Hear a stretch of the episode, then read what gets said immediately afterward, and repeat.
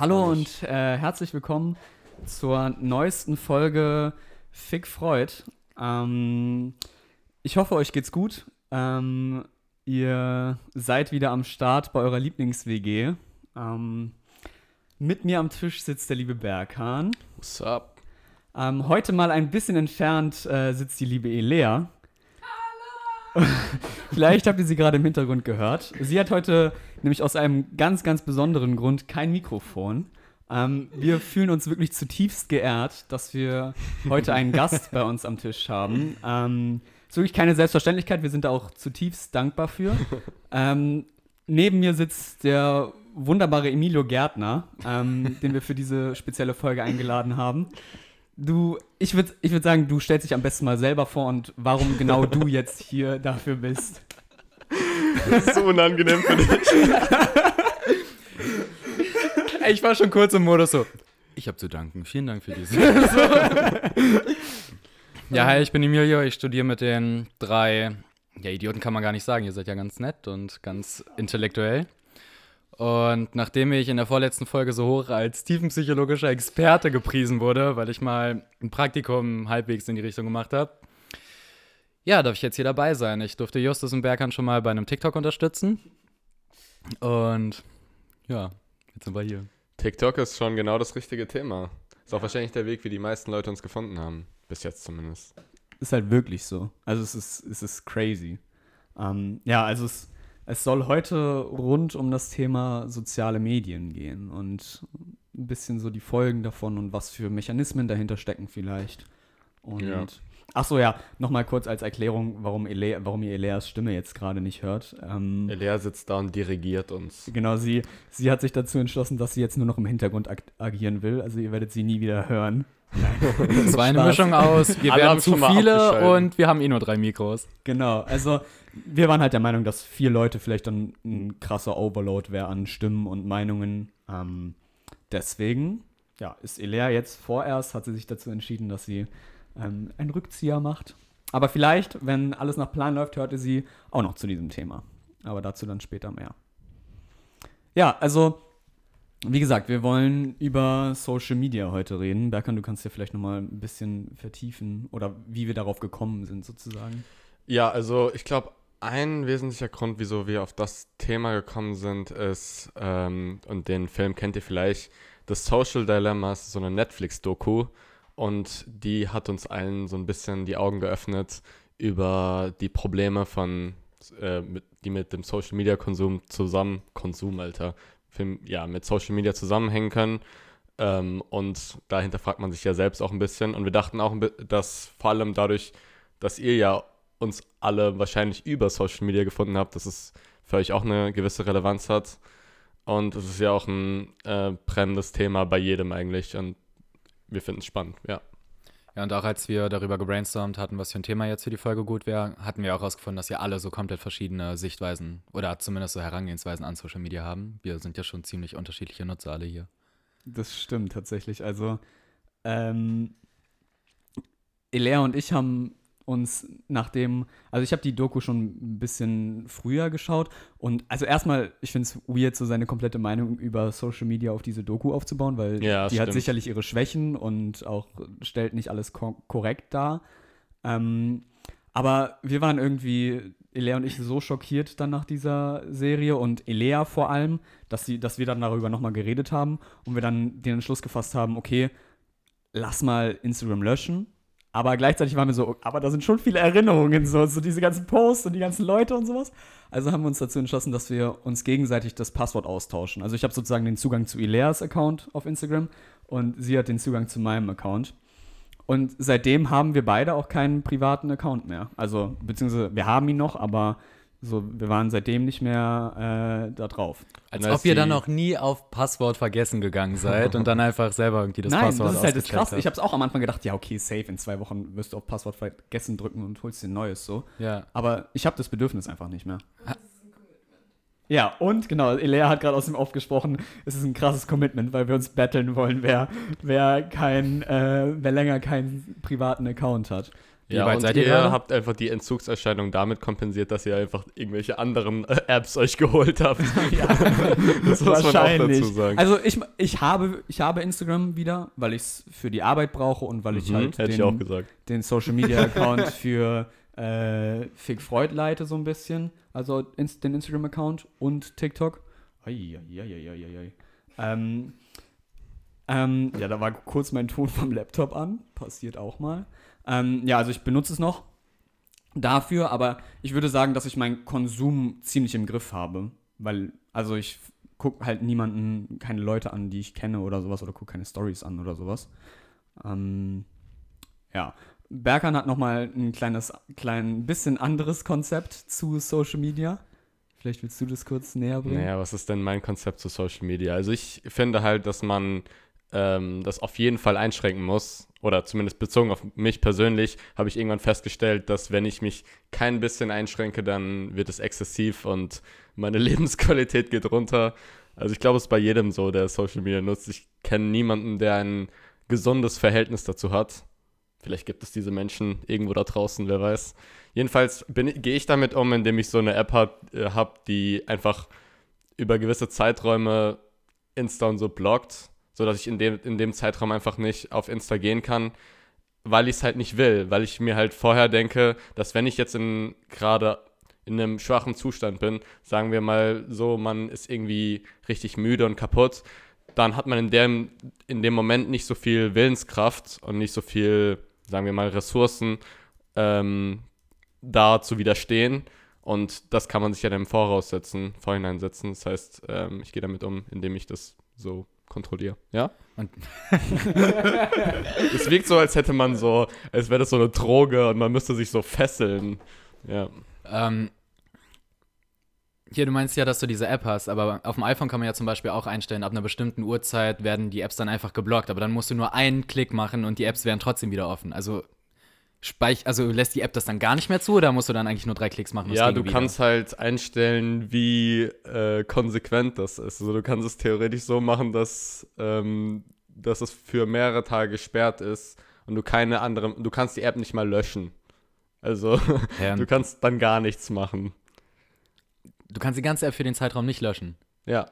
Und die App sperrt es, wenn du es so extrem einstellst. Aber ich finde, es reicht ja schon, den Widerstand zu erhöhen. Es reicht ja schon, wenn man Instagram und, äh, und Snapchat und so nicht direkt auf seine Startseite packt, sondern irgendwo anders hin. Ja. Und einfach quasi die Schritte, die man, ähm, also die Schritte, bis, bis man zu der App kommt, einfach so schwer wie möglich machen. Je Ja. mehr, mehr Schritte einbauen, mehr, äh, mehr Hemmnisse und dann geht es eigentlich auch ganz fit. Und Das ist ja oft auch einfach so eine Awareness. Ich meine, manchmal hat man gerade nichts zu tun oder ist im Bus oder was auch immer und dann geht man auf Insta oder macht so eine App auf und dann 20 Minuten später fällt einem erst auf, wie lange man drauf verbracht hat. Und einfach so, bevor man es überhaupt aufgemacht hat, da dann so diese Erinnerung. Ich glaube, dann, wenn du es dir jetzt eben vorgenommen hast, weniger zu konsumieren, dann wird man ja auch selber von selbst einfach nicht mehr rauf. Ich würde auf das Thema gerne auch später nochmal eingehen, weil ich da eine krass andere Meinung zu habe, ehrlich gesagt. Also so, ich verstehe deinen Ansatz nicht wirklich. Ähm, aber ja, wie gesagt, da will ich später nochmal drauf zurückkommen, weil ich erstmal das Bild vervollständigen möchte über unseren Social-Media-Konsum und da fehlt noch Emilio, der dritte oder vierte im Bunde. Ähm, wie, sind, wie ist dein Bezug zu Social Media? Ja, also meine Abstinenz ist jetzt auch nicht so krass. Ich habe seit 2015 aktiv kein Social Media mehr. Also was heißt Social Media? Wir alle haben jetzt noch WhatsApp. Also ohne WhatsApp würde ich jetzt, also das zähle ich irgendwie nicht in die normale Gruppe von Social Media. Aber faktisch ist es ja eins. Ja, klar. Also Ja. Ja. Also klar, wir reden von Instagram, Snapchat und Ja, ich- Co. Ja, ich würde da differenzieren zwischen allgemein nur Kommunikation und eben so Plattformen für Selbstdarstellung. Also so Snapchat, Instagram und sowas alles habe ich nicht. Und ja, ich weiß auch nicht, ich habe es irgendwie, ich habe gemerkt, dass ich für mich zu viel Zeit drauf verbracht habe. Also ich war jetzt nicht komplett süchtig, aber ich habe einfach gemerkt, tut mir jetzt nicht so gut. Und dann hatte ich jetzt nicht diese Selbstkontrolle, mir entweder so eine App runterzuladen, oder ich glaube 2015 gab es noch nicht mal diese Apps. Als ich Insta gelöscht habe, da gab es noch keine Story-Funktion. Kurzer Fun-Fact: Bei Apple gibt es das auch gar nicht. Also, du kannst bei Apple dir solche Apps nicht runterladen, weil Apple selber, du musst ja, wenn du eine App in den App Store reinpacken willst, dann musst du dir die Lizenz dafür bei Apple holen. Also Apple muss bestätigen, dass, du Ah, die Apps, okay. äh, Ja. dass du die App in den App Store packen kannst. Und Apple gibt für solche Apps keine Lizenzen Ja. frei für den App Store, weil die natürlich wollen, dass du so viel Zeit es geht am Handy verbringst. Und bei dem Google Play Store oder Microsoft oder was weiß ich Store, da kann ja jeder, jede Privatperson Apps reinstellen. also ich glaube, das ist ein Punkt, aber ich kann mir auch vorstellen, dass es einfach datenschutzrechtlich ist. Ich habe mir zum Beispiel vorhin für die Uni diesen VPN-Client runtergeladen, dass du eben über den Uni-Zugang Literatur runterladen kannst. Und da musstest du ja in den Grundeinstellungen auch wirklich jedes einzelne Passwort nochmal eingeben, dass diese App überhaupt Zugang haben darf auf dein Internet, weiß nicht, Serververlauf und was auch immer. Also ich kann mir da vorstellen, dass Apple da einfach schon mega penibel ist. Dass die jetzt nicht wollen, dass irgendwelche Programme übergeordneten Zugang auf dein Handy haben dass du es zum Beispiel gar nicht erst löschen kannst. Ich glaube, sowas, das wollen die aber nicht. Ja, was ich noch äh, dazu sagen äh, wollte, ich finde ja so, es muss ja nicht so extrem sein. Es ist ja nicht so, dass Social Media nur Nachteile für dein Leben hat. Das Problem ist ja der exzessive Konsum oder das Problem ist die fehlende Reglementierung davon. Weil wenn du den ganzen Tag auf Social Media chillst, dann ist es klar, dass dein Leben scheiße ist. Aber wenn du jetzt 20 Minuten am Tag auf Instagram bist, dann ist es ja theoretisch kein Problem und kann sogar bereichernd sein, weil du, weiß ich nicht, Leute, Leuten folgst, ähm, die dich inspirieren und so weiter. Und ich glaube deswegen, also das ist mein, das ist die Begründung für meinen Ansatz dahinter. Aber wir können ja später da nochmal darüber reden. Womit wolltest du denn jetzt inhaltlich ähm, Ich, anfangen? Es passt nämlich gerade ganz gut. Also, ähm, du hast ja gerade angesprochen, es kann ja auch positive äh, Effekte haben oder es hat ja auch positive Seiten, dieses Social Media, das will ich auch gar nicht abstreiten. Ähm, bin ich auch komplett deiner Meinung. Ist übel nützlich, diese, also das ist ja, Social Media ist ja so ein Inbegriff von Globalisierung und Vernetztheit und so weiter und so fort. So einfach die Möglichkeit, auf Knopfdruck mit Leuten vernetzt zu sein und dich auszutauschen in der gleichen Interessensgruppe oder, oder, oder. Ich habe mir im Vorfeld eine Studie angeschaut, die ziemlich, ziemlich klar eine Position einnimmt, die eben sagt, die negativen Aspekte von Social Media überwiegen klar den positiven Aspekten. Und die argumentieren auf der Ebene von sozialen Vergleichen. Also es ist äh, in der Psychologie ja ein relativ bekanntes Konstrukt, soziale Vergleiche. Also ähm, ist, man stellt es immer so dar, andere Leute dienen als Spiegel eines Selbst. So dadurch, dass man andere Leute beobachtet, bekommt man für sich selber raus, so welche Person bin ich und wie komme ich bei anderen Menschen an. Man vergleicht sich mit anderen Leuten, man guckt, wie sind Leute, die irgendwie einen höheren sozialen Status haben und vergleicht es so mit sich selber. Das ist gut und wichtig so in der äh, in unserer etablierten Welt, wie wir sie kennen, also Offline-Welt. Ähm, weil es eben dazu führt, dass Menschen soziale Normen einhalten oder, oder, oder. Also wenn du eine soziale Norm brichst, dann bekommst du natürlich komische oder also schlechte Resonanz von Leuten und du checkst, okay, das sollte ich jetzt vielleicht nicht machen. Ich sollte nicht nackt durch die Stadt laufen, weil mich alle dumm angucken. So. Ähm, aber was ich so durch diese Studie, also die Studie ist von, äh, ist relativ neu aus dem Jahr 2020. Ähm, und die stellen das so ein bisschen dar, dass eben diese soziale Vergleiche auf Social Media eine komplett andere Dynamik haben. Ähm, die Studie heißt When Every Day is a High School Reunion, Social Media Comparisons and Self-Esteem. Also die kom kombinieren diese sozialen Vergleiche mit dem Selbstwertgefühl. Und der, ähm, der Grundgedanke war, zu schauen, wie, also es, es war schon vorher in vorheriger Forschung klar, es gibt soziale Vergleiche auf äh, äh, Social Media Kanälen und davon ziemlich viele. Ähm, und einem, den Leuten war auch klar, okay, das wird wohl neg auch negative Folgen haben, nicht nur positive Folgen. Und die haben sich gedacht, worin liegt die Natur dieser Vergleiche auf den sozialen Medien? Also in welche Richtung gehen die? Vergleiche ich mich eher mit Leuten nach oben, also mit Leuten, die über mir stehen, die, die ich admire, die ich, so, bei denen ich denke, okay, ich will so sein wie die? Oder schaue ich eher nach unten und sage, ah, guck mal, ich bin besser als der? Dann, wie stark sind diese Vergleiche? Und auf welchen äh, Ebenen sind, gibt es diese Vergleiche? Also vergleiche ich mich auf Dom äh, Domänen wie Attraktivität, Sportlichkeit, Ernährung, Gesundheit, Wissen oder, oder, oder. Und das haben die sich angeguckt in der Studie. Ähm, und dafür haben sie Probanden während und nach der Nutzung von Social Media befragt, über ihr Selbstwertgefühl ähm, und darüber, wie, wie sie generell zufrieden sind mit ihrem Leben. Und ähm, dann haben sie noch in der dritten Studie halt geklärt, haben sie sich das nochmal in einer zweiwöchigen Begleitung angeschaut. Das heißt, sie haben zwei Wochen Leute bei der, bei der Nutzung von Social Media äh, beobachtet und sie danach befragt. Und was so das Main-Ergebnis von der Studie war, ist, dass auf Social Media haben wir eine extrem, extrem erhöhte Häufigkeit und Extremität von sogenannten Upward Comparisons, also sozialen Vergleichen nach oben. Das heißt, wo du sagst, okay, hier ist die und die Person ähm, und die kann das und das besser. Da, damit sind einfach Influencer gemeint, denke ich. Also so große Kanäle mit Leuten, die bekannt sind wegen ihrem krassen Körper, wegen ihrer krassen mentalen Einstellung oder, oder, oder. Ja, ist ja ein Rezept für Frustration im Endeffekt, weil es gibt immer jemanden, der besser ist als du und der sich krasser darstellt als du. Muss ja nicht mal sein, dass die Person echt krasser ist, sondern einfach nur, dass sie fähiger ist, sich so darzustellen in diesem Licht. Ja. Und genau, eben, also diese, diese Vergleiche nach oben haben einfach, das ist wissenschaftlich bewiesen, einen negativen Einfluss auf einen. Und ich denke, das ist auch für jeden irgendwie klar, dass man dadurch so ein bisschen sein Selbstwertgefühl so ein bisschen gedrückt wird, wenn man die ganze Zeit sieht, ähm, die Person hat einen Bizeps, der 35 Zentimeter größer ist als meiner, so mäßig. Klar, ist jetzt übertrieben dargestellt. Ähm, und ähm, sie haben dargestellt, dass je extremer äh, der Vergleich ist, desto heftiger ist dann auch der negative Effekt des Vergleichs aufs Selbstwertgefühl und auf die Lebenszufriedenheit. Und die Forschung ist im Generellen so ein bisschen gespalten, ähm, ob jetzt Leute, die per se, also von sich aus, ein geringes Selbstwertgefühl haben, ob die eher mehr Vergleiche nach oben machen, also ob sie sich häufiger mit Leuten, die über ihnen sind, vergleichen und damit sozusagen ihr geringes Selbstwertgefühl nochmal ein bisschen drücken. Oder andere sind der Meinung, dass eben ein geringes Selbstwertgefühl ähm, dazu führt, dass man solche Vergleiche meidet und dem halt aus dem Weg geht, einfach so eine, so weißt du, Vermeidungsstrategie halt einfach. Und hier in der Studie haben sie gezeigt, dass eben ein geringes Selbstwertgefühl, also das kann man als Trade einfach messen, ähm, kann man ja bestimmen, das äh, Selbstwertgefühl einer Person.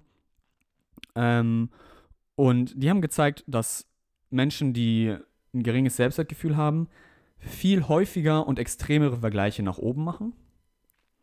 Und daher das, äh, der Abfall im Selbstwertgefühl stärker ist als bei Menschen, die ein höheres Selbstwertgefühl haben. Das heißt, die Differenz hm. zwischen Selbstwertgefühl vor Social Media Konsum und danach ist größer als bei Menschen, die ein ho hohes äh, Selbstwertgefühl haben. Heißt im Endeffekt, die Leute, die sowieso schon vulnerabel sind, denen schadet Social Media noch mehr. Genau. Ja.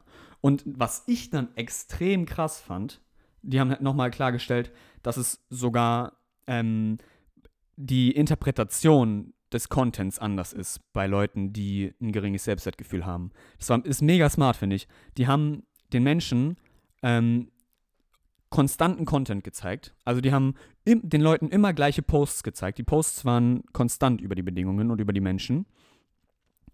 Und dann haben sie halt geschaut, okay, sind es jetzt für wie, wie, wie sind die Vergleiche zwischen den Leuten? Und die Leute mit geringem Selbstwertgefühl, die sehen die Leute, die den Inhalt posten, eher immer eher über ihnen. Das heißt, sie interpretieren, auch wenn der Co Content eigentlich der gleiche ist, wie bei Leuten mit hohem Selbstwertgefühl, sagen sie immer eher, okay, ja, krass, ist, äh, die Person ist über mir. Und ja. Leute, die halt ein hohes Selbstgefühl haben, natürlich nicht. Also das, das, impliziert das, ja dann, impliziert es dann, dass eine Aufwertung von anderen äh, ein, immer bedeutet, dass du dich selbst abwertest? Ist das die Dynamik, die da spielt, oder wie, wie wird das da interpretiert? Hm, das ist eine gute Frage. Ist es nicht die Definition per se, dass jemand mit einem geringen Selbstwertgefühl sich auf der Leiter des Selbstwertgefühls einfach immer unten hinsetzt und alle anderen besser sind? Das wird wahrscheinlich, wenn du dasselbe Experiment machst, auch in deinem Freundes, in deren Freundeskreisen würden sie doch, würde doch derselbe Effekt sichtbar sein, oder? Ja, auf jeden Fall. Also danke für deine Anmerkung aus dem Off. Ähm, ja, ähm, klar, auf jeden Fall. Aber ich finde, das sich nochmal klar zu machen, dass das dass, dass dadurch sogar die Interpretation des Contents beeinflusst ist. Also dass das, dass, dass das auf dieser krassen Ebene funktioniert, dass Selbstwertgefühl da so einen krassen Effekt hat, dass sogar der gleiche Content einfach komplett anders eingeschätzt wird. Und das einfach sich das klar zu machen und vor Augen zu führen, okay, die haben alle das gleiche Bild gesehen und der eine sagt halt ja und die andere sagt und geht halt viel, viel verletzter aus dem Ganzen raus als davor. Ich glaube, da wäre es vielleicht auch wichtig anzumerken, dass sogar Influencer werden diesen Effekt haben. Also ich weiß nicht, ob das jetzt ein umgangssprachlich ist, aber es gibt ja so diesen LinkedIn-Effekt. So auf LinkedIn, da sieht man den Lebenslauf von allen anderen Personen und da wirkt jeder, jede andere Person krasser als man selber. Und ich habe das auch mit äh, Freunden oder so, wo ich mir denke, boah, was die schon alles gemacht haben und wir sind gleich alt. Und dann frage ich äh, die und wir quatschen so über Zukunftsthemen und alles und die haben genau denselben Struggle. Die denken dann auch, boah, es gibt andere Leute, die haben so viel mehr gemacht und so weiter. Ich glaube, das, das ist einfach wichtig zu sagen, so. So, es gibt andere, denen, denen geht es genauso. Ja, klar. Auf jeden Fall. Das stimmt. Ja. Ich denke, dass dieser, dieser Zusammenhang, darüber habe ich mich ein bisschen informiert, der hat sich auf jeden Fall ähm, relativ erhärtet, dass mit der Einführung von Social Media sieht man, wie die Depressionsraten deutlich nach oben schießen. Natürlich sind es dann in dem Fall nur Korrelationsdaten. Man kann ja nicht Leuten experimentell Depressionen induzieren, durch, durch, indem man ihnen mehr Social Media verabreicht oder so. Ja, aber ähm, da. Aber Lea da verzieht schon ihr Gesicht. ähm, da musst du wirklich aufpassen, dass musst du, also da, da müssen wir klarstellen, das sind Korrelationsdaten, also die Werte ja. von äh, Social Media Nutzung und Depression sind gleichzeitig hochgegangen, aber es besteht eben keine Kausalität. Aber, das, aber also es gibt es, sehr es, gute Indizien für eine Kausalität. Also in der ah, Untersuchung, die ich mir angeguckt habe. Es gibt hab, genauso gute Indizien dafür, dass es einfach nur eine Korrelation ist, weil mit Social Media sind eingeführt worden oder sind jetzt krass seit 10, 15 Jahren und in diesem Zeitraum wird auch einfach mehr Depression und so weiter di diagnostiziert. Das heißt, es werden einfach viel mehr Leute, ähm, wird die Depression auch entdeckt. Also da, klar, ich, ähm, auch wenn ich der Meinung bin, Social Media hat wahrscheinlich einen Einfluss darauf, ob Leute depressiv werden oder nicht, aber bei dieser Aussage müssen wir echt aufpassen, weil das kann man, also da müssen wir aufpassen, dass man, dass wir kein Bild vermitteln, das sagt, durch Social Media ähm, sind Depressionsraten gestiegen, weil klar, wir, wir, die hier sitzen, wir wissen den Unterschied zwischen Korrelation und Kausalität, weil wir es jeden Tag eingetrichtert bekommen in der Uni. Aber für Leute, die sich damit nicht seit äh, zwei Jahren beschäftigen, die, da ist es vielleicht wichtig, nochmal zu sagen, das sind einfach zwei Werte, die parallel hochgegangen sind. Ähm, da kann man sagen, da besteht ein Zusammenhang, aber der Zusammenhang kann halt auch durch noch was anderes beeinflusst werden. Ja, das sein. stimmt, aber das, deswegen werden in diesen Studien ja äh, eine Reihe von Variablen kontrolliert, die auch einen Einfluss darüber finden. Also äh, Mediator und Moderator-Variablen, also im Endeffekt Sachen, die ähm, die man, auf die man es auch zurückführen könnte.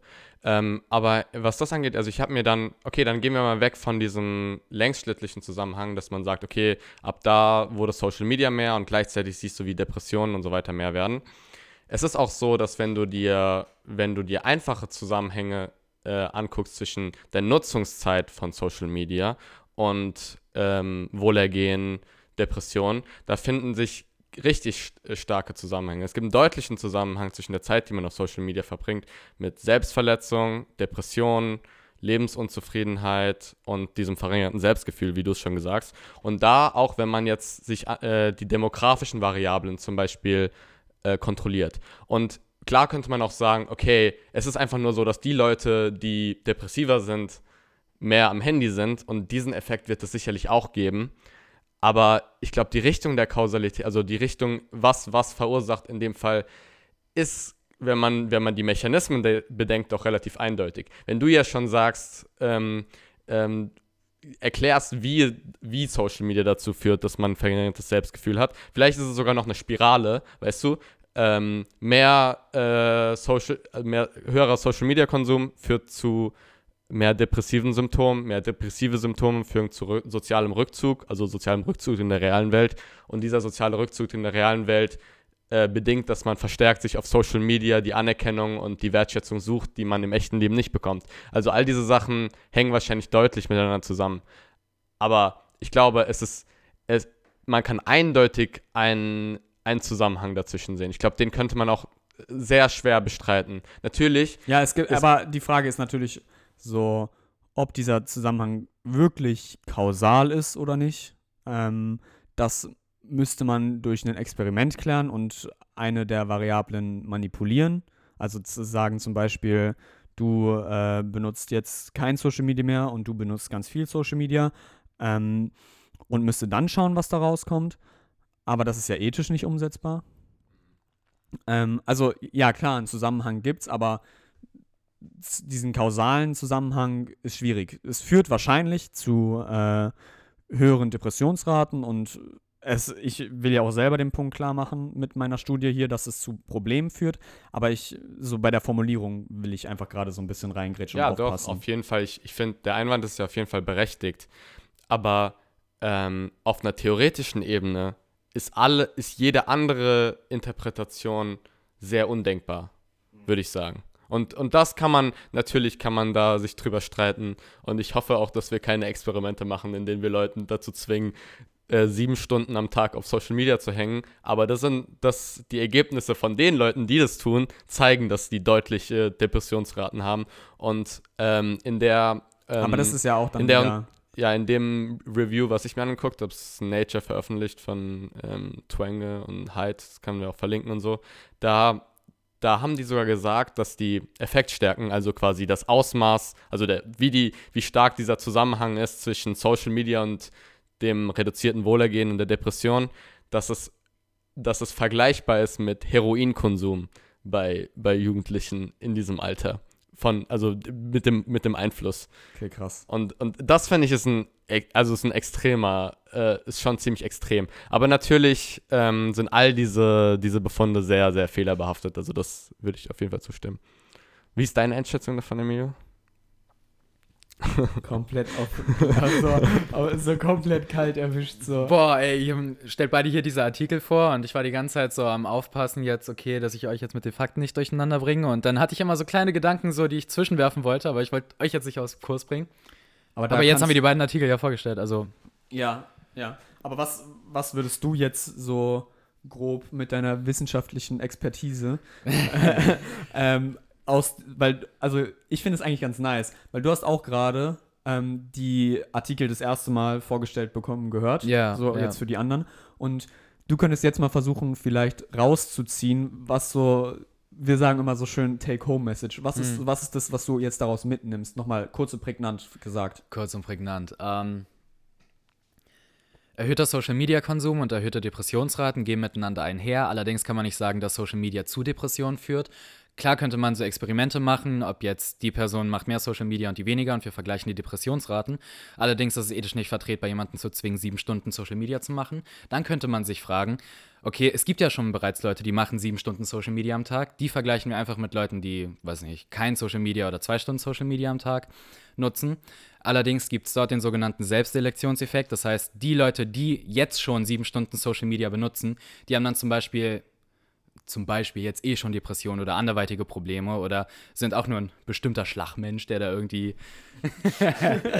der da, der da so, ja, extra. und ähm, die Social Media so konsumieren und deshalb kann man da dann eben nicht nur auf Social Media für Depressionsgründe zurückschließen. Also ich würde schon sagen, dass es da einen logischen Zusammenhang gibt. Okay, was heißt logischer Zusammenhang? Also, dass äh, es schon logisch erscheint, aus naiver Sicht, dass beide Dinge miteinander einhergehen. Man muss da einfach nur aufpassen, ob jetzt zum Beispiel Leute, die eh schon anfälliger sind für geistige Krankheiten, eben auch mehr Social Media nutzen. Weil, wie du, Berkan, vorhin auch meintest, ähm, dass man sich dann noch mehr sozial zurückzieht und dann nur noch mehr zu Social Media greift. Äh, ja. Dass ähm, in Social Media hast du ja auch sowas wie eine Mischung. Also ich bin dann sozial zurückgezogener und dann will ich mich ja vielleicht aufheitern durch Memes oder mein Entertainment-Programm ist ja auch gleichzeitig Social Media. Und in meinem Feed ist das ja alles gemischt. Dann sehe ich irgendwie eine Person, die was Geiles macht, die gerade auf Reisen ist, als man es noch konnte. Und ähm, dann wieder ein Meme und sonst was alles. Also dein Entertainment, dieses, wie heißt das, Instant Gratification, dass du, ja, äh, damit es dir direkt besser geht, nur für diesen Moment und du dir irgendwas reinziehst. Und gleichzeitig siehst du subtil immer so von anderen Personen noch eine andere Meinung oder einen anderen Wert oder andere Das finde ich, Like-Werte. das find ich so krass, wie das so auf zwei Ebenen gleichzeitig funktioniert. Wie in so. Einerseits bekommst du so eine krasse Satisfaction dadurch, durch dein Feed zu scrollen so. Mhm. Und andererseits fixt sich komplett langfristig. So weißt du, das ist halt auch so krass, wie die ähm, Social-Media-Kanäle damit so Verstärkung arbeiten, dass du halt wirklich ab und zu, also dass du diese Sucht danach quasi entwickelst, weil es immer wieder, immer krasser verstärkt wird. So, dann, so du siehst einen Post und bist so, ah, übel witzig. Dann scrollst du ein bisschen weiter, dann kommt eine Zeit lang nicht, äh, kein äh, Post, der übel witzig ist, der dich irgendwie satisfacted. Dann siehst du aber so sechs, sieben Scrolls weiter wieder ein Post, der übel witzig ist. Und das geht dann immer weiter, immer weiter. Und dadurch entwickelst du irgendwas, irgendwann sowas wie, ja, aber der nächste Post könnte ja krass witzig sein und so könnte oder Ja. krass wichtig sein, den, den darf ich Ja. nicht verpassen. Das Was ist du da halt klassische. Spielsucht oder klassisches Gambling. Genau, was du da gerade ansprichst, ist ja genau der Mechanismus, der der effektivste ist, wenn es darum geht, ähm, instrumentelles Lernen durchzuführen. Also das, das hatten wir auch irgendwann mal in Lernen im Gedächtnis. Ähm, wenn, wenn du jetzt zum Beispiel eine Ratte oder irgendein anderes Viech konditionieren willst, dazu so, so viel wie möglich auf einen gewissen Knopf zu drücken, um was zu bekommen, dann ist ja die Frage, okay, wenn ich jetzt jedes Mal, wenn die Ratte drauf drückt, der, der ein Leckerli oder was auch immer die davon bekommt oder keine Ahnung, irgendwie so ein Shot in ihr Gehirn, in ihr Dopaminsystem oder so. Äh, wenn, wenn ich das jedes Mal mache, wird die dann am süchtigsten oder lasse ich mal ein paar Mal aus? Und was da herausgekommen ist, dass das effektivste ist ein sogenannter intermittierender variabler Verstärkungsplan. Alter, krass, wie ich das gerade gedroppt habe. Oh, wo kam der denn her? Halleluja. Ja, genau. Am Und- Ende war ein falscher Begriff. Wir kriegen so, so irgendwann Ja. so auf, auf äh, Insta schreibt so morgen jemand, äh, Entschuldigung, das stimmt gar nicht. Also cool, dass ihr euch dafür gefeiert habt, aber ist halt einfach falsch. Ja, Ich hatte nur, ich hatte Ich nur intermittierende Verstärkung im. Kopf, aber das klang deutlich schlauer, was du gerade gesagt Ja, hast. genau, intermittierende Verstärkung und das Variable heißt noch, dass du nicht weißt. Also, ich erkläre es mal am Beispiel Tinder, weil Tinder macht es perfekt. Bei Tinder kannst du swipen und nicht jedes Mal bekommst du ein Match, aber manchmal. Und das manchmal. Oh, ma- äh, Elea hat da andere hat gerade Erfahrungen. gesagt, Elia gra- war gerade so, äh, was? Ja. Also für attraktive Mädchen ist es manchmal anders, aber Also für, Elea wollte damit uns- sagen, sie bekommt jedes Mal ein Match, wenn sie, wenn sie eine Person liked. Für uns normalsterbliche männliche Wesen ist das nicht so. Ähm, und da ist es dann so, dass in einigen Fällen ähm, du ein Match bekommst und in anderen nicht. Und, Aber das äh, kann ja auch einfach sein, weil du hässlich bist. Genau. Aber, Nein, aber der, der Algorithmus macht es genauso, dass es am süchtigsten macht. Genauso, dass, äh, dass du, weil ein zentrales Element davon ist, dass es ähm, ohne das, ohne, es unerwartbar kommt. Und das ist ja gerade das, wenn ich jetzt weiter scrolle, könnte der nächste Post, wie du es schon gesagt hast, äh, mir diesen Dopamin-Kick geben Aber oder du weißt eben es nicht. nicht. Du weißt es nicht. Genau. Und das ist ja das Ding. Und So, deswegen swipest du immer weiter. Und weil, das ist ja das Krasse, ähm, es gibt ja beim, beim Lernen, ähm, gibt es ja die Extinktionsphase. Das ist, das sind die, äh, ist die Phase, in der du ähm, eigentlich genau das Gegenteil wieder lernst, weißt du, wo, wo dann eben keine Satisfaction jetzt dem- an dem Beispiel von Instagram kommt, wo dann halt einfach mal langweilige Posts kommt. Da verlernst du es ja eigentlich, dass, ähm, dass wenn du scrollst, irgendwas Nices kommt und das ist dann die Belohnung.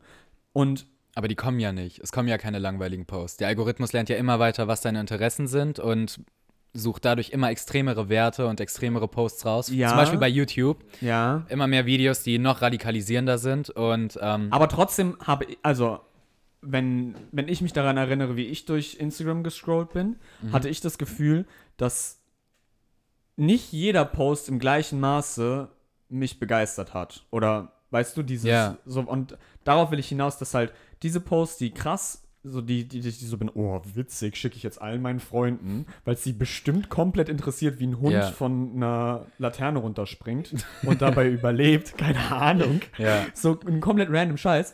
Ähm, und diese, diese, dieses, diese Intervalle bezwecken halt, dass du es niemals verlernst, weil du immer damit rechnest, okay, der nächste Post könnte der, der Post sein, der mich jetzt glücklich macht.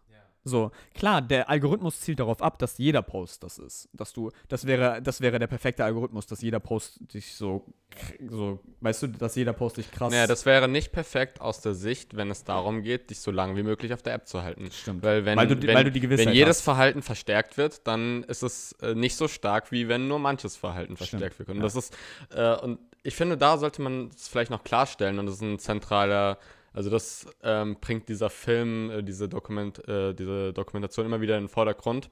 Wieso ist das überhaupt so? Wieso sind diese Apps überhaupt so designt, ähm, dass sie all diese Dinge in den Vordergrund stellen?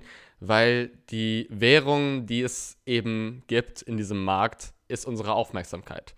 Und die App, die es schaffen kann, so lange wie möglich dich ähm, dran zu halten und gefesselt zu halten an ihr, die ähm, ähm, gewinnt diese Aufmerksam in dieser Aufmerksamkeitsökonomie. Und gerade deswegen wenn, wenn, wird alles implementiert, was unsere Schwächen am stärksten ähm, ausnutzen kann und uns so unmächtig über unsere eigene, ähm, über unser eigenes Verhalten machen kann, wie möglich. Wobei, also, ja, ja, ähm, ich würde aufpassen mit dem Begriff- Aufmerksamkeit. So, das war ja eine Sache, die uns auch äh, aufgefallen ist, die wir ansprechen wollten, Thema Aufmerksamkeit.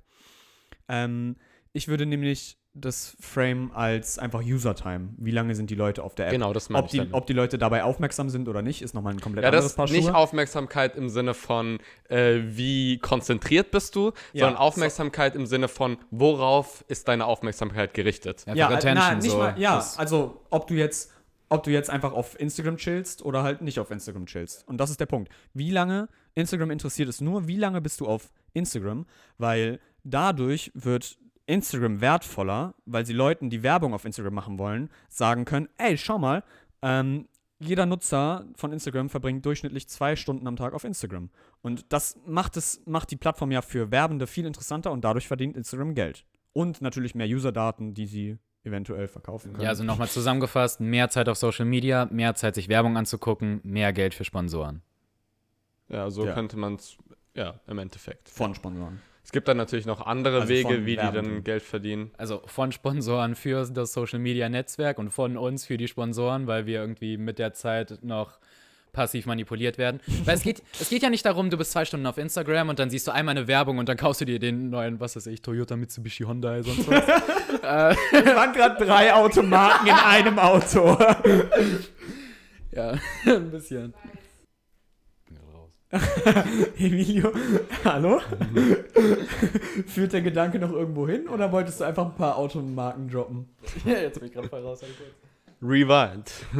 Nee, ist ja, ist ja kein Ja. Stress. Nee, also den, den Gedanken, den ich rüberbringen wollte, also im Endeffekt geht es ja darum, dass es, da, es geht ja darum, das Businessmodell ist doch, dich vorhersagbar zu machen. Also dein Verhalten vorherzusagen, sodass du für, wie du äh, schon gesagt hast, Emilio, für irgendwelche Leute, die auf Instagram zum Beispiel was vermarkten wollen, sodass du für die ein potenzieller Kunde werden kannst. Und dann ist es für die Plattform wichtig, ähm, dich so lange wie möglich drauf Aber- zu halten im Endeffekt. Ja, wir müssen jetzt, also ich würde ungern in diese, in diese Debatte abdriften, Mhm. was jetzt die Intention von Instagram ist und so. Und, aber ich glaube gar nicht, dass es mal, dass es so krass die Intention von Instagram ist, dass du ähm, Sachen von Influencern oder sowas kaufst. Nee, Sondern, das gar nicht. Genau, sondern die, der, der einzige Interest von Instagram ist, dass du viel Zeit darauf verbringst. Das ist mir dann auch erst bewusst geworden, dass du ja, wenn man auf Instagram auf einen Link klickt, so, man kommt bei Apple nicht auf Safari oder auf Google oder sowas, sondern du bist dann in einem eigenen Browser in Instagram. Du bist trotzdem noch auf der App, aber in einem Browser. So, das ist so crazy, dass du,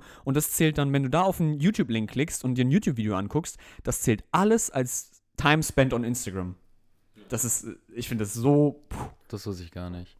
Der Punkt, den ich eigentlich sagen wollte, war folgender. Ähm, es geht bei Social, also bei deiner äh, Zeit, die du auf Social Media verbringst, jetzt nicht darum, dass du diese eine Werbung gesehen hast und dann das Produkt kaufst, sondern heutzutage brauchst du ja passiv viel mehr Zeit, die du unbewusst diese Werbung mitkriegst, sodass sie quasi, wie heißt das, Mirror Exposure Effekt. Je öfter man etwas sieht oder je länger man etwas ausgesetzt ist, desto normaler oder schöner wirkt es für einen.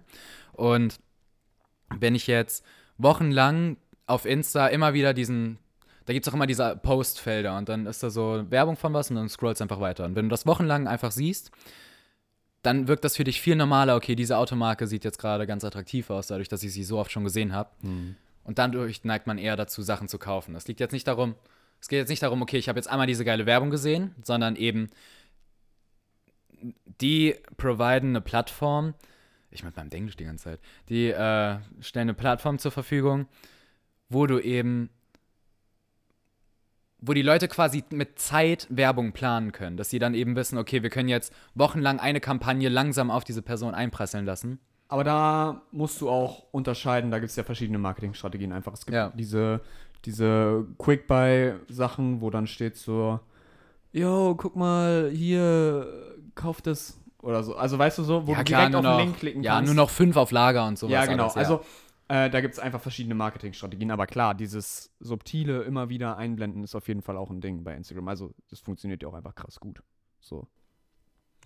Ja, u- jetzt mal unabhängig davon, was genau das Ziel von diesen Plattformen ist. Äh, Man könnte vereinfachend sagen, dass das grobe Ziel ist, die Zeit, die du darauf verbringst.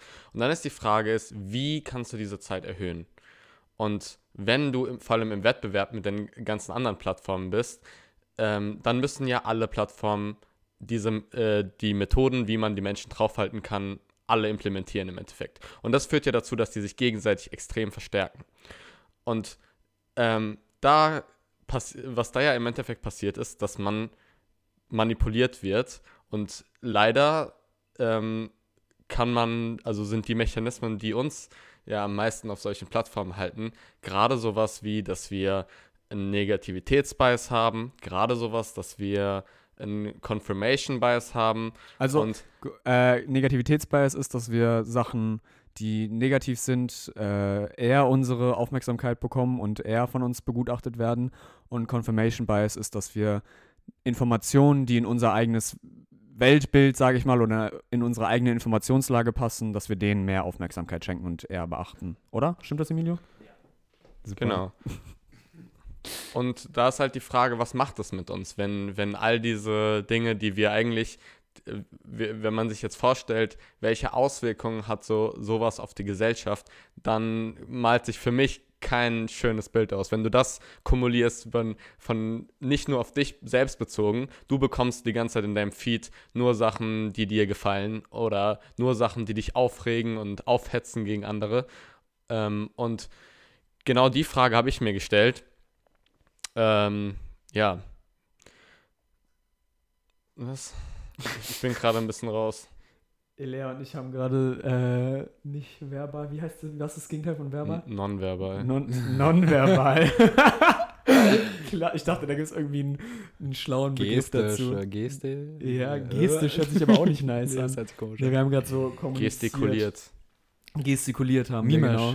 Mimisch? Nein. Die Mimik, Mimik? es gibt Mimik und Gestik, Emilia. Ja, Aber Und- wir haben, wir haben gestikuliert. ja. Ja, aber was ist mimikuliert? Ist, ist das das Pendant zu gestikuliert? Ich weiß nicht, sonst ist es eine Fick-Freud-Vokabel. mimikuliert. Wir haben mimikuliert. Ja. Emilio, lass mal mimikulieren. Ja. Emilio und ich mimikulieren gerade. Jo Leute, schaut bei unserer neuen TikTok-Folge rein. Äh, Jo Leute, schaut bei unserer neuen TikTok-Folge rein. Da mimikulieren wir euch die Werbung für die neue Folge. Das Wort mimikulieren. Mimikulieren hat sich jetzt etabliert. Ja. Oder? Also, da gibt es einfach kein Wort für. Elea chillt da äh, Ja, Elea sieht irgendwie süß aus. In- da. Lea hat in eine. ihrer Decke und guckt uns zu. Kann mal jemand gerade ein Bild machen? Hat jemand ein Handy hier? Ja, ey, dass du mich das fragen musst. Ja, Emilio hat nämlich immer ein Handy parat. Guck mal, dann machen wir jetzt ein Bild, wie Elea da Was auf heißt der hier mal ein Couch Handy chillt. verraten? Ah, ja, okay, eigentlich schon, aber es klingt so, als sei ich nur eine. Und Emilio macht seine Bilder und Videos immer quer. Ich würde ihn jetzt aber bitten, auch für mich das Ganze mal hochkant aufzunehmen. Ah, okay. Damit, damit man das auch. Für die Ich finde, das Cloud. sehr sympathisch, dass er das quer macht und nicht hochkant.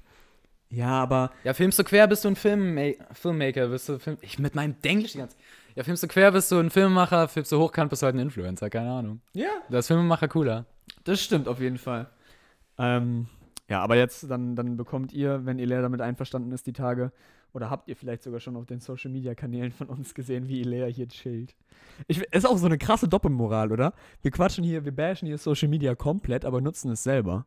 Also das, das zeigt einfach, wie, wie krass ambig dieses Thema ist. So wie, wie krass hilfreich das ist, um halt sich, so um jetzt wie wir, so eine gewisse Reichweite zu schaffen und vor allem jetzt hier, mega nice, so wie viele Nachrichten wir von Leuten bekommen haben, so die uns schreiben und sagen, ey, guck mal hier, ich, das Thema wäre vielleicht ganz nice und mit dem wir dann in einem Austausch sein können, können was ohne Social Media so gar nicht Ja. denkbar wäre. Wir könnten uns ein Postfach oder sowas einreichen, aber das ist die Barriere ja viel höher und wir würden wahrscheinlich keine Nachrichten bekommen. So. Ja, aber ich finde, daran merkt man ja auch, sorry, wie, wie sehr, also man spürt am eigenen Leib, wie sehr die soziale Wertschätzung süchtig macht. Also, dass man, dass man, wenn man jetzt Rückmeldungen einfach auf Instagram kriegt oder so, wie krass man sich darüber freut. Und selbst wenn jetzt unter diesen 30 Nachrichten, die wir bekommen äh, haben oder so, eine negative wäre, würden wir direkt unsere Aufmerksamkeit krass darauf lenken und wären, wären vielleicht deswegen einen ganzen Tag lang genervt. Wobei du dich da fragst, es, liegt ja nur am Medium, dass das so eine hohe Salienz hat. Also im echten Leben würdest du vielleicht gar nicht so vielen, so vielen sozialen Rückmeldungen ausgesetzt sein, weswegen ähm, es vielleicht okay wäre, dass man so eine krasse Reaktion auf negative Informationen hat, weil negative Information meistens überlebensrelevanter ist. Wenn du, weil es ja für, für Menschen schon immer ein Problem war, wenn sie sozial ausgeschlossen werden und so, und dass du dafür ein größeres Bewusstsein hast, ist ja irgendwo sinnvoll. Aber wenn, wenn du im Internet bist, kriegst du Millionen, theoretisch, Millionen Nachrichten und davon wird es viele geben, die einfach nur komplett negativ sind. Und ähm, das macht Leute depressiv. Meine Also ich These. glaube, wenn man, das muss man jetzt auch im Verhältnis sehen, so all diese Influencer, die kriegen, klar, es kann einen zerstören und sonst was alles, aber all diese positiven Kommentare, die du kriegst und überhaupt allgemein Fame zu sein, macht ja, okay, ich weiß es ehrlich gesagt nicht, was jetzt von beiden überwiegt, aber ich kann mir schon vorstellen, dass das Berühmtsein und all dieser große Support, den man von den Leuten kriegt, schon eher über die negativen Kommentare überwiegt. Ja, wahrscheinlich ist einfach alles insgesamt amplifiziert. Also es ist einfach so, als wäre, Was heißt wenn- amplifiziert? Das hast du vorhin Äh, auch schon gesagt. ähm, als wäre, Amplik oder so. Ich habe, nee, Berkan sagt, ich habe Ambik gesagt. Ambik. Ambik heißt, äh, Leute. naja, einfach Ambik heißt- hochgedreht. also amplifiziert, Amplifiziert, wusste ich auch nicht, heißt hochgedreht. Ja, Kommt von Amplitude wahrscheinlich.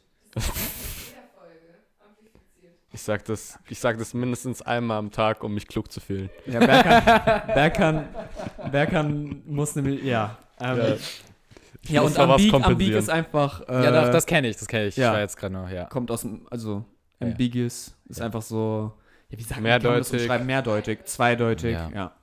So eine mehrdeutige Situation. Ja, ich denke halt, es ist immer wieder das gleiche äh, Schema. Es ist etwas, was unter natürlichen Umständen, genauso wie Heuristiken, genauso wie Stereotype, was unter natürlichen Umständen seine, Berecht seine Daseinsberechtigung hat, weil es uns hilft, in der Welt zu navigieren. Also zum Beispiel auch der Confirmation Bias funktioniert ja nach einem ähnlichen Prinzip. In der Realität denken wir ja oft nicht logisch. Also, wenn, also logisch richtig zu denken wäre ja zum Beispiel deduktiv zu denken. Deduktiv zu denken heißt zum Beispiel, dass du nach der Information suchst, die das, was du glaubst, nicht bestätigt, weil du so herausfindest, ob du recht hast oder nicht. Also, ja. Genau, und, also, und, und da hatten wir das ja, vielleicht erinnert euch noch an Denken und Sprache. Da hatten wir irgendwann mal so die Frage, wieso sind wir eigentlich so? Also wieso denken wir eigentlich andersrum, dass wir eher nach den Informationen suchen, also konfirmationsmäßig, die das bestätigen, wo, wonach wir denken. Und die, ist, die Idee ist ja, ähm, zum Beispiel, wenn du sowas prüfen willst, wie ähm, das Beispiel, was wir da hatten, war, wenn jemand Pilze isst, ähm, wird er krank. Und logisch richtig wäre es jetzt, sich zu fragen, ich gucke mir an, die gesunden Leute und die Leute, die keine Pilze gegessen haben. Weil wenn die trotzdem krank sind, zum Beispiel, die keine Pilze gegessen haben oder die, oder die gesunden Leute haben ähm, Pilze gegessen, genau, dann könnte ich überprüfen, ob die- diese Aussage stimmt. Aber in der Realität ähm, gibt es viel zu viele von den Leuten, die gesund sind und keine Pilze gegessen haben. Deswegen wäre das eine Informationsflut und damit könnte ich nichts anfangen. Also wäre es viel sinnvoller für mich zu gucken, ähm, wenn ich Leute habe, die äh, Pilze gegessen haben, sind die auch krank, weil dann kann ich so diese, diese probabilistische, also diesen Zusammenhang herstellen. Und das ist in der Realität sinnvoll. Und jetzt übertrag dieses Beispiel auf das Internet. Äh, Im Internet hast du, egal was du auf Google eingibst, egal was du auf auf Google Warte. eingibst, Das will ich findest, jetzt mal kurz testen. genau, gib irgendwas, irgendwas, irgendwas googeln. gib, google irgendwas und du wirst etwas finden, wirst finden, was es bestätigt. Und das hat ja keine ich will mal gucken, wie viele Suchergebnisse, also wie viele Ergebnisse es dazu gibt. Das interessiert mich jetzt. Was wollen wir mal so, was wollen wir googeln? Macht Social Media depressiv. Ich mache einfach mal Social Media. Okay, da wird es krank viele Ergebnisse geben. Ja. Ja, da kommt doch jetzt Fun Fact an so der Wikipedia. Stelle, Ich will Google einfach nur- schlägt dir ich will sogar einfach andere nur- Sachen ich will vor, einfach nur zeigen. Wie, äh, wie viele, wie viele, so diese Informationsflut mal darstellen, die es gibt. Weißt du? Weil Berkan hat ja von der Informationsflut gesprochen. Ähm, Google Pilze essen oder so. Und es gibt zu, allein zu Social Media, oh, ich kann die Zahl nicht mal aussprechen. Das sind 100.000? Das sind 6 Milliarden 333 Millionen ähm, Ergebnisse in 0,7 Sekunden gefunden.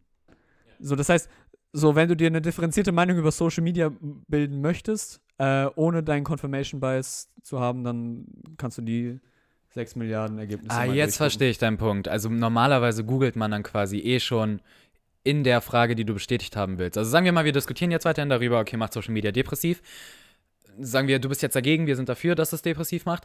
Dann würden wir googeln, ähm, macht Social Media depressiv? Und nee, wir würden ja dasselbe Ja, wir googeln dasselbe, aber weil du, ähm, mein Punkt ist, es gibt einfach diese, ich, ich wollte nur diese Informationsflut, die Berkan angesprochen hat, verdeutlichen. Das, was bei, in seinem Pilzebeispiel die ganzen Menschen waren, die keine Pilze gegessen haben und gesund waren, von denen es halt sehr viele gibt und die du auch alle gu- nachgucken müsstest, um deinen richtigen Schluss zu finden.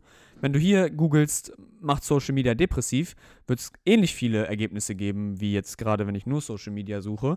Und dann müsstest du ja theoretisch auch sehr viele, die eben nicht auf deine These eingehen, sondern genau über das Gegenteil reden, äh, dir angucken und durchschauen.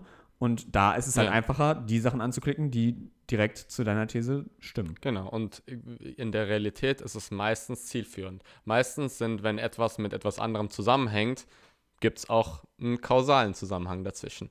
Meistens oder oft genug in der Realität ist es so, als dass wir einen Bias haben, eine kognitive Verzerrung haben, die uns in diese Richtung bringt. Aber das hat dann gar keine Passung mehr auf Social Media. Egal, egal welche Meinung du vertrittst, wirst du äh, Ergebnisse finden, die das bestätigen. Und wenn dann die äh, Social Media Plattformen das realisiert haben, dann können sie ihren Algorithmus so gestalten, dass, sagen wir, du bist genervt davon, wenn du Informationen bekommst, die das nicht bestätigst, oder du klickst nicht auf Informationen, die deine, die deine ähm, Ideen, die du sowieso schon vertrittst, ähm, deine Meinung, die du sowieso schon vertrittst, ähm, äh, nicht bestätigen würden, die dagegen sprechen würden, dann wird ja jemand, der klug ist und will, dass du mehr Zeit auf seiner Plattform verbringst, dir solche Informationen nicht zeigen, sondern nur Informationen dir zeigen, äh, die das bestätigt. Ich habe es jetzt viel zu kompliziert Ja, formuliert ich, dafür. ich glaube auch, die Leute sind gerade richtig lost. Okay, also Fazit ist, ähm, ist ja eigentlich so ein natürlicher Vorgang. Du willst was rausfinden, wie in der Wissenschaft, man kann etwas eher vorläufig bewähren, als dass man es jetzt verifizieren kann. Das heißt, okay, ich denke jetzt das und solange jetzt nichts in den Weg kommt, dass dem nicht so ist, glaube ich daran. Und wenn was in den Weg kommt, dann gibt es hier Paradigmenwechsel von meinem mentalen, von meiner mentalen Auffassung und dann denke ich halt, also dann beschäftige ich mich mit dem Thema und denke was anderes. Ich glaube, das war jetzt irgendwie. Ja, ich finde, äh, es trifft es ganz gut. Und, und dann kann man sich vorstellen, was ist die Konsequenz davon, wenn, äh, wenn du nur mit Informationen konfrontiert bist, die in dein Weltbild passen. Ich finde, man fragt sich ja in letzter Zeit oft, wieso man so viel, mit so vielen Leuten zu tun hat, die mit zu tun hat, die an irgendwelche random Verschwörungstheorien glauben und wieso man selbst so anfällig ist für sowas. Und ich finde, äh, es ist auf jeden Fall eine plausible Hypothese, dass ein wesentlicher Faktor dafür Social Media ist. Genau auch da eben beim, weil man ja immer in die USA schaut, ähm, wie krass und wie immer heftiger sich da die Lager spalten zwischen Demokraten und äh, Republikanern. So wie, wie krass die Meinungen immer, immer, immer, immer, immer mehr auseinandergehen. So irgendwann mal gab es da mal so einen kleinen Nenner so und da, da, davon sind wir ja mittlerweile meilenweit entfernt. Äh, die einen sind komplett auf der, auf der Skala auf der einen Seite und die anderen bewegen sich und die bewegen sich immer weiter voneinander entfernt. Und ein Punkt, der da höchstwahrscheinlich mit reinspielt, ist Social Media, weil die, die Leute, die eher eine republikanische Meinung haben, die sind halt auch einfach in so einer Social Media Bubble drin, die sich immer weiter, immer weiter in die Richtung bewegt. Und die ähm, Demokraten halt in der demokratischen Bubble, die sich dann gegenseitig immer weiter in die Richtung verstärkt. Und damit kriegen wir so krasse Spannungsverhältnisse, die wahrscheinlich ohne soziale Medien nicht so ja. heftig wären. Und die die Gesellschaft theoretisch zerreißen können. Diese Polarisierung ist mittlerweile echt ziemlich krass, sodass sich sogar viele Leute persönlich also zum Beispiel in Familien sich so zerstreiten, dass sie keinen Kontakt mehr miteinander musst, haben. Du, ja, und du musst überlegen, Donald Trump hat es geschafft, dass Anfang Januar eine scheiß Meute über Twitter angestachelt den scheiß US-Kongress stürmt weil er unzufrieden war, dass er verloren hat. Genau, und das und ist ja, das ist ja dieses Fake News-Ding. Äh, weil er die Information verbreitet hat, dass, ähm, dass die Wahl gefälscht war, obwohl es dafür, soweit ich weiß, korrigiert mich, wenn ich falsch liege, keine Indizien gab. Ähm, und da ist, da ist dieses Phänomen, du, wenn du ein republikanischer Trump-Fan bist, was wird in deinem Feed auf allen Social-Media-Seiten angezeigt? Und jeder hat seine eigene Truman-Show. Du akzeptierst die Realität, mit der du präsentiert wirst. Also wenn du, wenn du nur den ganzen Tag diese Information siehst, dass, dass, äh, dass die Wahl geklaut wurde, dann ist es schwer, irgendwann nicht mehr dran zu glauben. Und so bilden sich diese Echo Chamber und so führt das zu dieser krassen Polarisierung in der Gesellschaft. Weil ja auch innerhalb der Echo Chamber sich die Menschen gegenseitig. kannst du kurz den Begriff Echo Chamber erläutern? Klar, gerne. Also ähm, ein Echo Chamber ist, würde ich sagen. Ja, Echo, was würdest du sagen? Echoraum. Echoraum, genau. Wie, wie es schon sagt, Widerhall gibt es da die ganze Zeit. Eine, eine, eine Filterbubble, sodass sich die Leute, die in einem gewissen, sagen wir mal, ein Feed irgendwo auf Social Media, die sich da befinden, sich alle gegenseitig in einer Perspektive verstärken. Du wirst nur einer Sicht der Dinge ausgesetzt und im Endeffekt ist es eine Gruppe von Gleichgesinnten. Ähm, und da entsteht dann so ein Mechanismus der Selbstverstärkung. Es gibt, man versucht immer, ähm, also Aufsehen kriegt man in so einer Gruppe, indem man das, sagen wir, die Meinung, die vertreten wird, am krassesten formuliert. Und so ähm, hast du sich ein, ein selbstverstärkendes System und ein ziemlich einheitliches Narrativ, was auf dieser, ähm, was in dieser Bubble dann existiert. Auf Deutsch, Scheiße zieht Scheiße an. äh, genau. Ja.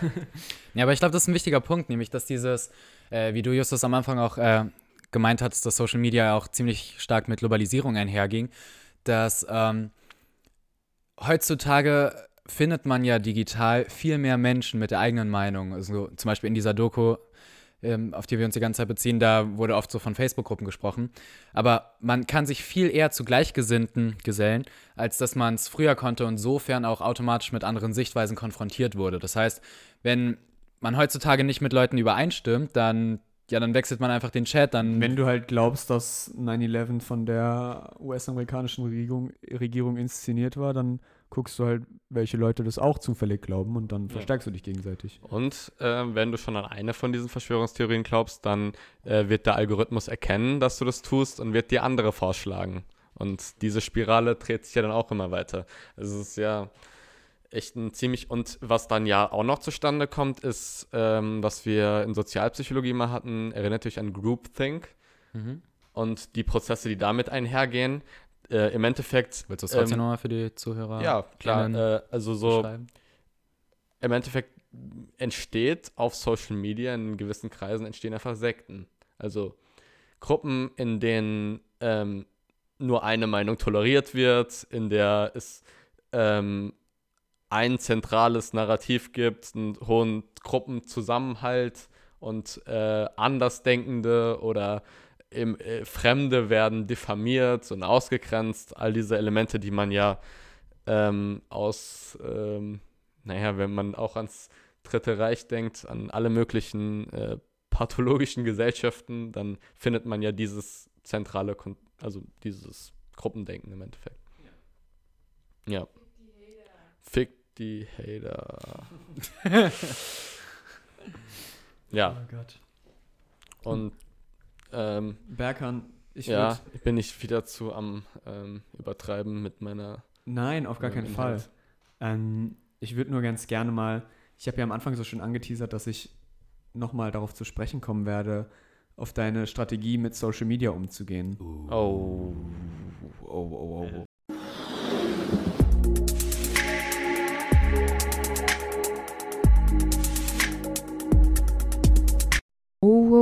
wow. Da würde ich jetzt gerade einmal einhaken. Dieses ganze, die ganze Diskussion und das Philosophieren ging nämlich so noch so lange weiter, dass es sich für zwei Folgen anbietet. Wen also, wer also bisher überhaupt gehört hat und wer sich für den Sinn und Unsinn von Restriktionen und allem weiteren rund ums Thema Social Media interessiert, der sollte also nächsten Donnerstag einfach wieder einschalten. Und bis dahin wünsche ich euch eine schöne Woche. Hoffe, dass euch die Folge gefallen hat und dass ihr auch mich dieses nächstes Mal wieder mehr hören wollt. Nein, Spaß. Ich hoffe, die Boys haben euch super gut unterhalten und macht's gut. Tschüss. tschüss.